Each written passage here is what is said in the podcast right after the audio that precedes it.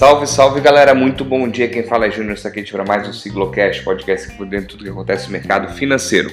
Vamos para mais um Morning Call. Hoje é 7 de junho de 2021, segunda-feira. Segundamos aí todo mundo, segunda chuvosa aqui na região sul de Santa Catarina. Não sei como está aí para vocês, mas vamos começar falando do nosso índice Bovespa sexta-feira. Tudo que rolou no mercado na, na semana passada está disponível no episódio é, do fechamento semanal nosso, é, postado na sexta-feira, sete e meia da noite, então dá uma olhada lá. Então, para o nosso índice, sexta-feira, fechamos sete altas consecutivas e batemos mais uma vez a máxima histórica, alta de 0,40 com 130.125 pontos. Com isso, acumulamos na semana um ganho de 3,64. No mês de junho, estamos com alta de 3,10 e no ano já estamos com alta de 9,33. Boa, coisa linda, hein? Teve uma hora aí que a gente não saía do lugar e agora a gente voltou a voltou a estar nas cabeças, digamos assim. Dólar na sexta-feira também fechou em forte queda de 0,95, cotada a R$ 5,03. É o seu menor patamar desde o dia 10 de junho de 2020. Dólar futuro para julho registrou a queda de 0,64 a 5,5. A balança comercial, falando um pouquinho do nosso índice hoje, desculpa, falando, pulei o ponto aqui, né? Falando nossas bolsas hoje, a cotação online, começando, deixa eu puxar para vocês para não errar pelo excesso. Futuros americanos, Nasdaq 0 a 0, Dow Jones 0,15, S&P no 0 a 0. É, Eurostock 0,29, Londres 0,30, Europa 0,40 Hoje os mercados são um pouco mistos aí, depois de semana passada ter algumas altas, mas aconteceram alguns targets para isso também. A balança comercial da China veio menor que a expectativa, esperado. Balança comercial importações e exportações. Importações dele vieram na expectativa, mas as importações cresceram 27%, contra a expectativa de 32,1%. Esse crescimento é anualizado, tá? As, as importações da segunda maior economia do mundo cresceram em maio no ritmo mais forte nos últimos 10 anos, alimentada assim pelo aumento da demanda por matérias-primas. Embora a alta das exportações não, é, desculpa, tenha desacelerado mais do que esperado, é, devido a problemas causados aí nos portos do sul do país devido ao Covid.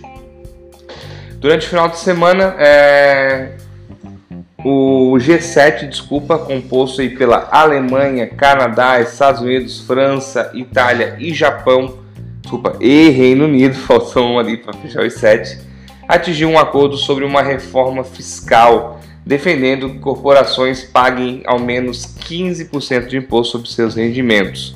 Que isso? Tipo como aí tem o Mercosul aqui, então, para evitar que as empresas saiam de um lugar para o outro para que uma isenção de imposto, ah, vamos criar um imposto único que eles vão ter que pagar no mínimo. Isso foi vantajoso porque anteriormente tinha sido proposto pelo governo Biden 21%. Então, se fechar esse, esse acordo, empresas aí como iam ser prejudicadas, Google, Facebook, Amazon, tudo mais, vão ter esse imposto um pouco menor. Vamos ver como é que vai ser, tem que ser aprovado pelo G20 também. Então, vamos ver no decorrer dessa, dessa questão. É, na quinta-feira sai o CPI também, é, que representa a inflação americana, equivalente ao nosso IPCA. Vamos dar uma olhada lá como é que ficou a questão da inflação. Já falaram que é transitório e tudo mais. Vai, vai. Janet Yellen também comentou sobre isso esse final de semana, que um possível aumento de juros poderia ser como benéfico. Ela está vendo como benéfico da seguinte ponto de vista: quer liberar 4 trilhões de dólares para reforma tudo aí, fazer uma geral então ela vê que a inflação gerada por essa injeção de dinheiro que trará, trará melhores condições de vida, qualidade de vida, pleno emprego e tudo mais, é algo que é positivo. Tipo assim, ah, vai gerar inflação, mas foda-se. Tô gerando emprego, tô, tô, tô no pessoal. Esse foi o ponto de vista dela. Vamos ver como é que vai sair no CPI os dados é, efetivos disso.